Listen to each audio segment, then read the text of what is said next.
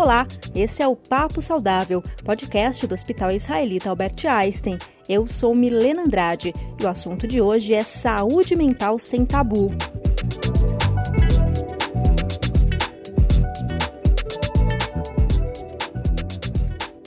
Como anda a sua saúde mental? Você presta atenção nisso?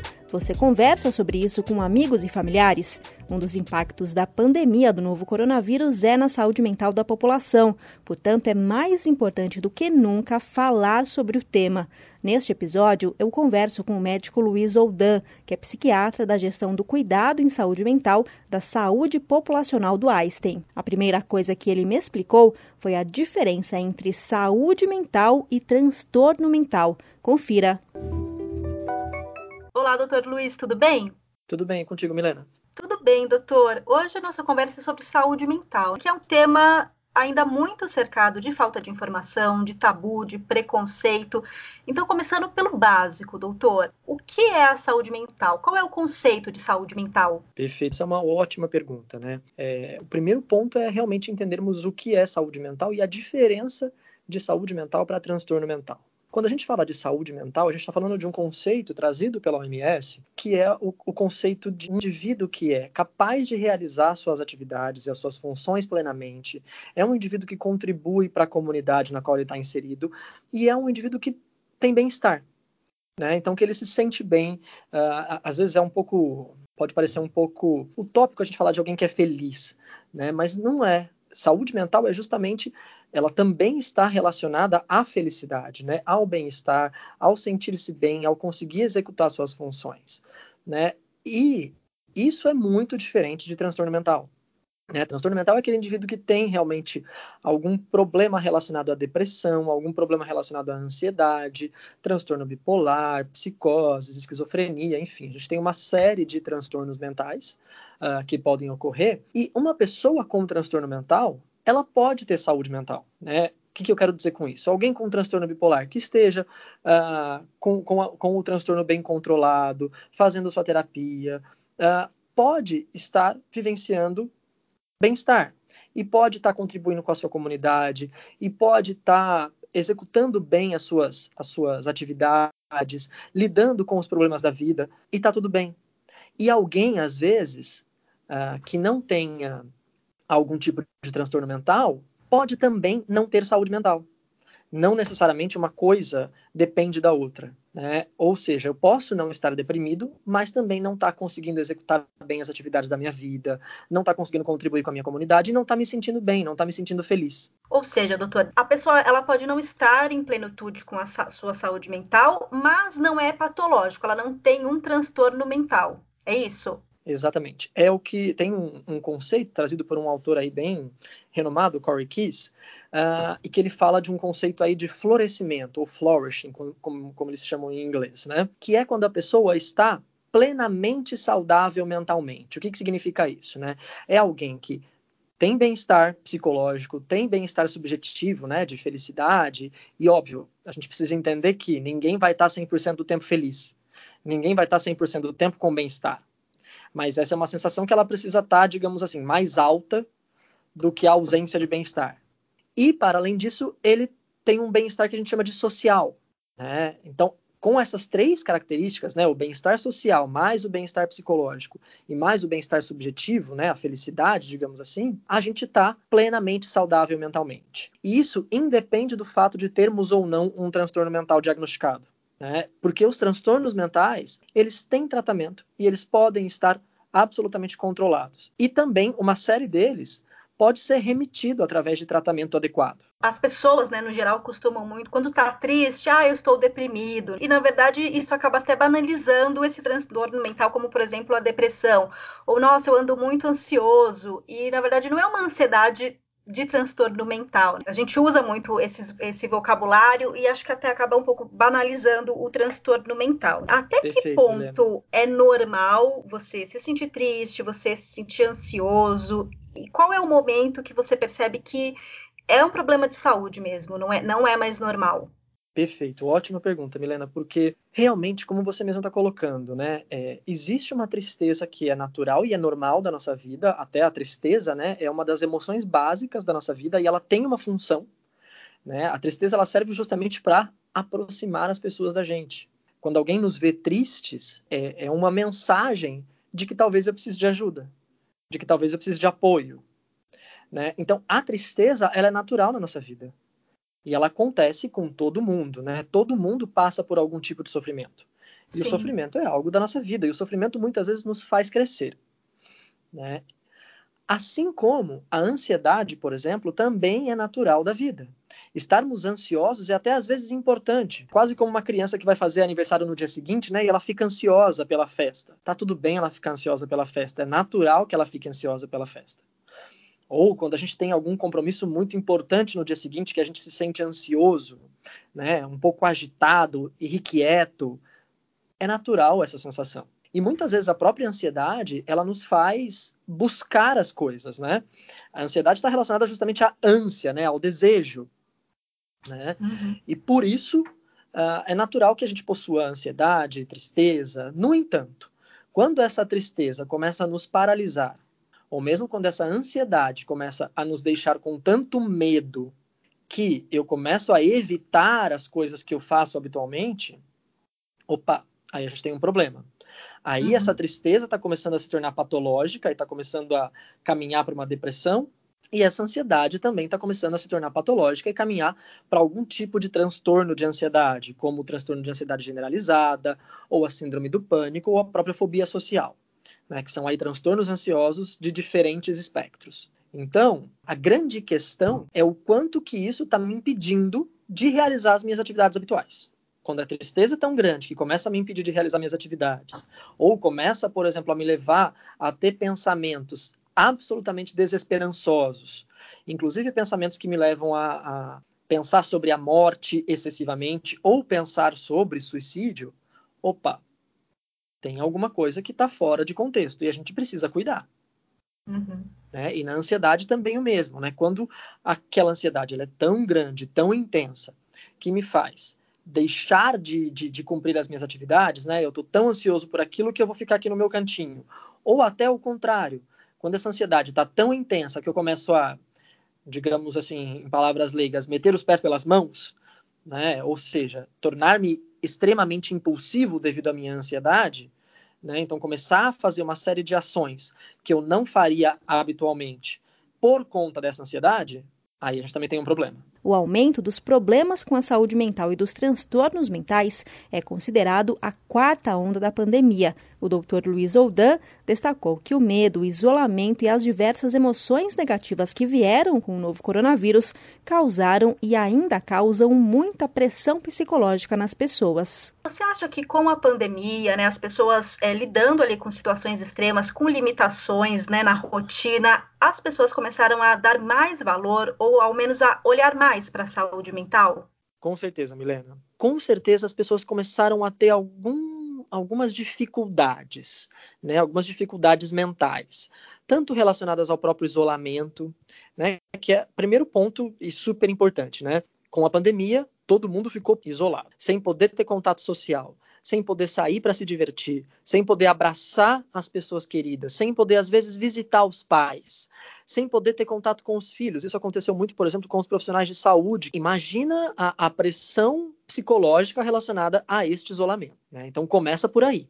Depois, a gente teve que conviver com uma série de preocupações. Né? O que, que vai ser da humanidade? Depois, o que, que vai ser da minha nação? Depois, o que, que vai ser da economia? Essas preocupações nos levaram a uma ansiedade excessiva. E, por vezes, uma tristeza e, por vezes, uma desesperança. E que muita gente começou a ter dificuldade de sair desse estado de desesperança, de medo, de receio. E o mundo começou a ficar um tanto quanto mais pessimista. Isso fez com que muita gente experimentasse mais emoções negativas do que positivas. Quando a gente passa a vivenciar excessivamente mais emoções negativas do que positivas, a gente tem sim uma maior chance de desenvolver algum transtorno mental. Né? Os transtornos mentais eles se desenvolvem a partir aí de uma série de fatores, tanto fatores individuais, né, como características do indivíduo, né, que às vezes é um pouco mais paranoide, um pouco mais persecutório, tem medo mais das coisas, ou um outro indivíduo que é mais uh, uh, mais sedutor, mais manipulativo, ou outros indivíduos que têm uma série de características que nos fazem ou é, baixa tolerância à frustração. Né? Essas são características individuais que podem nos deixar mais vulneráveis para um transtorno mental. Mas eu também tenho características que são uh, ambientais, né? Se eu vivo o isolamento num ambiente no qual eu estou num, numa casa ali uh, de dois por dois e que eu não tenho nenhum tipo de lazer, é muito diferente de viver um isolamento numa fazenda, num sítio, né? Onde você tem contato com a natureza, onde você pode sair um pouco sem máscara para relaxar. A gente tem os fatores econômicos também, que foram muito graves em 2020. Né? Muita gente teve redução de jornada e redução salarial, muita gente perdeu o emprego, a gente vê o desemprego hoje no Brasil crescendo, e tudo isso é um caldeirão para aumentar transtornos mentais. A gente sabe, através de uma série de artigos aí, é, que a gente vivencia neste momento a quarta onda da pandemia, que é a onda realmente da saúde mental, que é quando a gente vê aumentarem realmente uh, índices de depressão, índices, índices de transtornos ansiosos, uh, suicidabilidade, internações psiquiátricas. A gente vê tudo isso aumentando com a pandemia. Então, muito mais gente pôde experimentar pelo menos um pouquinho o que, que é ter algum sintoma psíquico mais incômodo, experimentar mais angústia. E isso talvez tenha deixado a nossa sociedade um pouco mais permeável para falar sobre saúde mental e para falar sobre transtorno mental, para identificar a importância de se cultivar uma boa saúde mental. Embora o tema saúde mental esteja em alta, o assunto ainda é cercado de preconceitos e estigma, o que inclusive dificulta que as pessoas que precisam procurem tratamento. O psiquiatra Luiz Oldan comentou a importância da informação e das conversas para quebrar as barreiras. É claro que esse assunto, né, ele ficou em destaque, mas ainda existe muita resistência das pessoas, é, por exemplo, a procurarem ajuda, até por conta do preconceito, do tabu, as pessoas é, acabam resistindo, né? Como a gente, enquanto sociedade, pode contribuir para romper essas barreiras? Por exemplo, no, no, mercado de trabalho, acho que no mercado de trabalho ainda é, é uma situação é, mais grave, né? Porque como que eu, eu vou chegar para o meu chefe e eu vou falar que eu tô com um, que eu preciso de uma licença ou eu preciso de um tempo para cuidar da minha saúde mental? Como que isso vai ser recebido? Bom, essa, por exemplo, essa ação de gravar um podcast, uma conversa sobre o tema, e a gente abrir uma campanha aí de uma saúde mental sem tabu, já é uma ótima iniciativa. Né? Então, realmente você tem toda a razão de falar sobre essa questão do estigma e do tabu que é falar sobre saúde mental ou falar sobre transtornos mentais. As pessoas têm medo de serem vistas como preguiçosas, ou como frágeis, ou como loucas, né? Porque isso ainda é muito rotulante, ainda é muito estigmatizante. Muita gente não enxerga ou não acredita a depressão como um transtorno, como uma doença. Muita uhum. gente não vê o transtorno de ansiedade generalizada ou pânico como uma doença. E realmente é importante que a gente desmistifique tudo isso. As pessoas precisam ter clareza de que, sim, os transtornos mentais, eles têm um componente biológico importante relacionado a um déficit de neurotransmissores, como, por exemplo, a serotonina, assim como tem fatores psicológicos importantes, né? Quem vivencia um trauma muito grande na infância, ou algum abuso, ou algum assédio, mesmo depois de adulto, inclusive, né? Um assédio moral, um assédio sexual, realmente fica mais suscetível a, a, a algum tipo de transtorno mental. E também outros fatores que, que podem contribuir aí e que também não, não são colocados na conta, né? Como esses fatores que a gente estava comentando, de fatores ambientais, né? A própria pandemia realmente é um fator que uh, aumenta a chance das pessoas de desenvolverem um transtorno mental. E outras questões são a falta de lazer, a falta de possibilidades uh, ou até o não atendimento a necessidades básicas do indivíduo, né?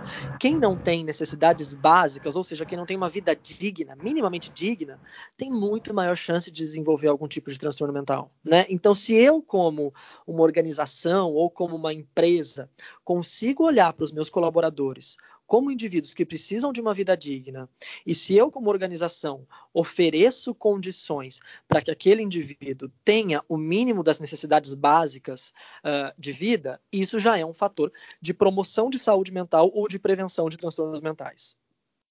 Informar que aquilo pode se tratar de um transtorno, que uma quebra de comportamento importante pode estar relacionada a um transtorno mental e não é evidentemente uh, preguiça ou não é evidentemente mau caratismo, isso é importante. Então, acho que o primeiro passo é informar as pessoas. Elas precisam entender que uh, o que são os transtornos mentais, uh, o que, como a gente pode cuidar, como a gente pode tratar, como a gente pode evitar né? até para que realmente a gente consiga uma sociedade um pouco mais colaborativa. Essas ações informativas são um primeiro passo importante.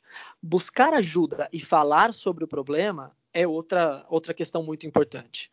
Para quem já vivenciou algum transtorno mental, já vivenciou depressão, já vivenciou ansiedade, falar sobre isso auxilia quem está em sofrimento calado. Né? Porque é, é, isso que você comentou, Milena. Como é que eu vou falar para o meu chefe que eu estou precisando de um tempo para cuidar da minha saúde mental? E enquanto eu não falo para o meu chefe, a minha condição mental vai piorando. Né? Eu vou me expondo a, a mais riscos, eu vou, eu, eu, continuo na mesma dinâmica que eu estava antes, eu não me cuido, eu não busco assistência e aquilo vai aumentando. Né? É quase como se fosse, imagine um diabético uh, que está tendo ali o, o, o aumento do açúcar no sangue e ele não vai se cuidar. Né? E ele não procura o médico, ele não usa o medicamento, ele não faz a dieta que ele tem que fazer e ele não conta para ninguém. Com isso, o açúcar no sangue dele vai aumentando até o ponto de que ele começa a ter consequências desse açúcar aumentando. Um, um acidente vascular cerebral, um infarto, ou algum problema de coagulação, algum problema de cicatrização, e aquele quadro dele vai se agravando com a saúde mental e com os transtornos mentais é muito parecido. Né? Se eu não busco apoio, se eu não me cuido, aquela minha situação mental, que primeiro talvez se configurasse como um estresse, vai piorando. E eu vou chegando a pontos de ter uma baixa energia e não conseguir levantar da cama para trabalhar, uh, ou até para fazer atividades que eu gosto. Né? Não consigo nem levantar da cama para ir andar no parque, que era uma coisa que eu gostava de fazer. Né? Porque a minha energia está tão lá embaixo que eu não consigo. A minha tristeza está tão grande que até quando coisas boas acontecem na minha vida, eu não consigo me sentir feliz, eu não consigo ter bem-estar. Então eu deixo de conseguir ter essas sensações subjetivas de, de alegria, de felicidade, de satisfação. E isso vai me colocando cada vez numa situação de maior risco para me sentir desesperançoso em relação à vida. Aí eu acho que nada mais tem saída, nada mais tem solução, e neste ponto ainda é mais difícil que eu aceite ajuda, ou é mais difícil que eu busque ajuda. Né? Então é muito importante informar. Acho que esse é o primeiro ponto, desmistificar, entendermos que os transtornos mentais eles são passíveis de tratamento e que a gente precisa, claro, de condições mínimas de uma vida digna para que eu tenha uma menor chance de desenvolver esses transtornos. Então, eu preciso olhar para a necessidade de cada um. É, ouvir com empatia, ouvir com cuidado o outro, é uma das ações que tem maior relevância em relação à, à, prevenção de transtornos mentais. Porque aí sim eu vou entender do que, que aquela pessoa precisa e como é que eu posso ajudar. E aproveito, claro, para dizer né, que o altruísmo, ou ajudar ao outro, ele também está muito relacionado à vivência de emoções positivas e ao bem-estar. Então, ajudar o outro não faz só bem para o outro, faz bem para mim também. Só que para ajudar o outro, eu preciso realmente ouvir a necessidade do outro e não achar que eu sei qual é a necessidade do outro. Mas como preservar a saúde mental? O psiquiatra falou de hábitos que podem ajudar, como aderir a técnicas de atenção plena ao presente e fazer atividades físicas. Está claro, né, que quem tem um transtorno mental precisa procurar ajuda médica, precisa de um tratamento médico, porque é uma doença como qualquer outra. Você até fez aí um, um comparativo com diabetes, né? Mas para a prevenção, é, no dia a dia, tem alguns hábitos que a gente pode cultivar? Como que a gente olha para a nossa saúde mental com esse intuito de preservar a saúde mental ou até de melhorar um pouco, mesmo que você não tenha um transtorno mental? Perfeito, Milena. Realmente tem algumas ações que podem ajudar a melhorar e otimizar a nossa saúde mental e a prevenir realmente em relação a transtornos mentais. Uh, uma, uma ação que aí tem se popularizado cada vez mais, né, e que realmente já foi identificada por uma série de estudos que tem eficácia em relação à manutenção da nossa saúde mental, é a prática da meditação ou a prática do mindfulness. Né? Mindfulness é uma técnica que a psicologia desenvolveu a partir realmente né, de, de filosofias orientais, de meditação, de budismo, uh, mas que não tem conotação religiosa. Né? A meditação em si ela tem uma conotação religiosa, mas o mindfulness não tem uma conotação claramente religiosa. E, e, que são técnicas, tanto a meditação quanto o mindfulness, técnicas para manter a nossa atenção plena ao presente, para que a gente possa experimentar essa sensação de viver mais o presente. E por que, que viver mais o presente pode ajudar a gente? A gente costuma dizer que quando a gente está muito preso no futuro, pensando nas questões do futuro, a gente está num estado de maior ansiedade. E quando a gente está muito preso naquilo que viveu no passado, se arrependendo ou se, se prendendo aquilo do passado, talvez a gente esteja caminhando para uma depressão. Quando eu consigo ficar pleno, presente, no aqui e agora, isso faz com que eu entenda melhor os sinais do meu corpo e eu consiga captar rapidamente quando eu estou precisando de auxílio, quando eu não estou, quando eu estou me sentindo bem e quando eu não estou, o que, que eu posso fazer para me sentir melhor ou se eu estou mal, o que, que eu preciso fazer para sair daquele estado ruim. Então, o mindfulness, uh, que é uma prática mais reflexiva, contemplativa, ele ajuda bastante. E tem uma série de pesquisas já que, que revelaram que, que, o mindfulness, inclusive, ele age aumentando e fortificando algumas áreas cerebrais uh, que fortalecem esse nosso estado de bem-estar. E como é que eu posso praticar o mindfulness, por exemplo? Né?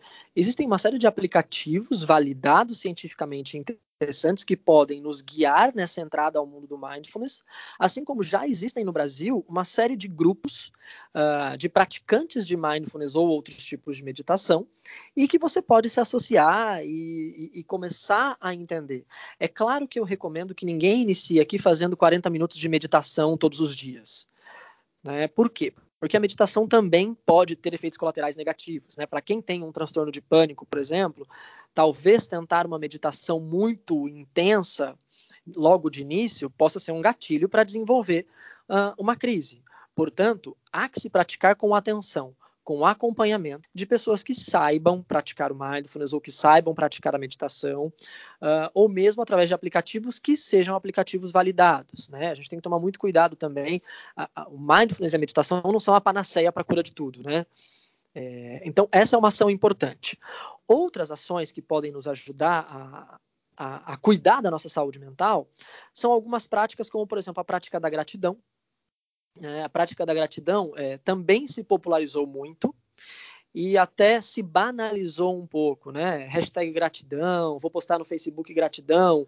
E a prática da gratidão vai muito além disso, né? Gratificar-se é tanto agradecer a si próprio quanto ao outro, quanto a uma força maior para quem acredita, para o cosmos, enfim.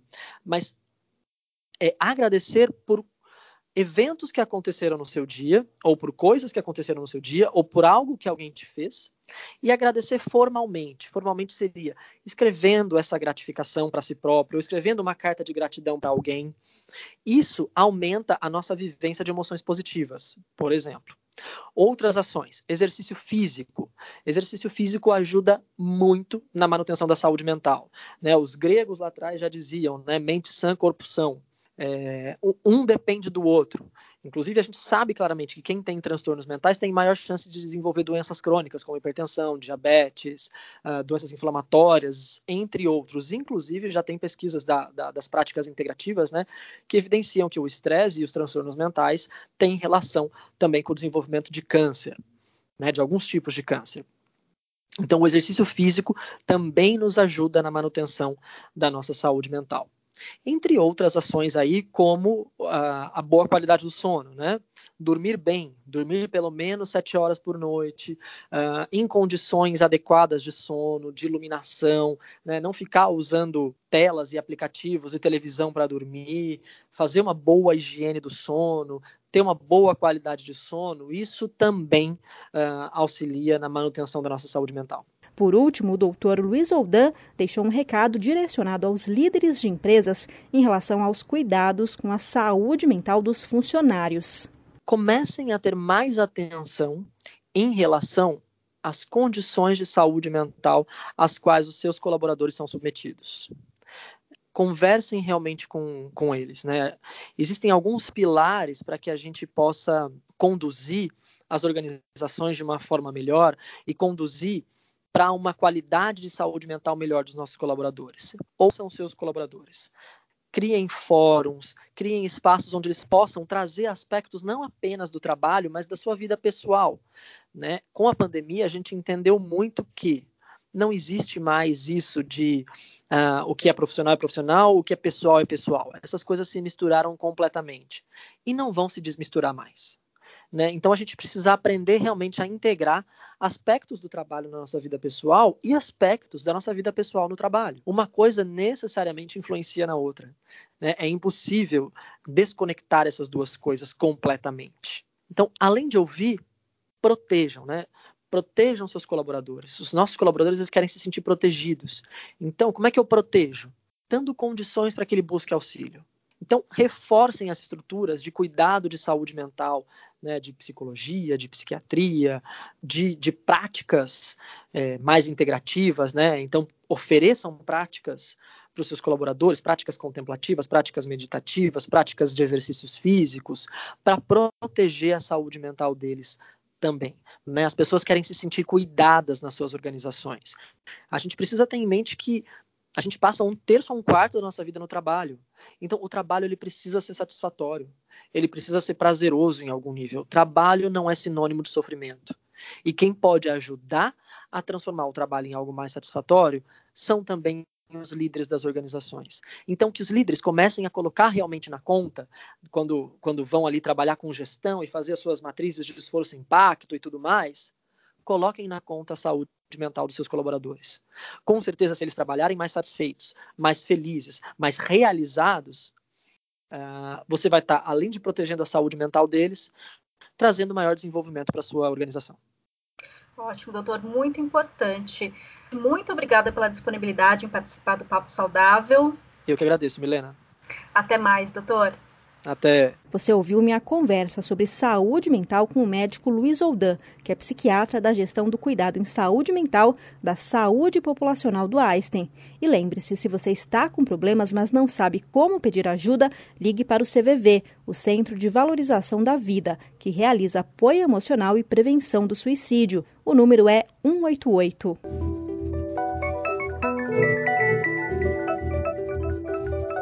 Chegou ao fim esse episódio do Papo Saudável, podcast do Hospital Israelita Albert Einstein. Nos acompanhe pelas redes sociais do Einstein, pelo blog vidasaudável.einstein.br e nos siga no Spotify, no Deezer, no iTunes e no Google Podcasts. Aproveite e conheça também o outro podcast do Einstein, o Saúde por Elas, que foi criado para ser um espaço de discussão e inspiração sobre assuntos relacionados às mulheres. Até mais!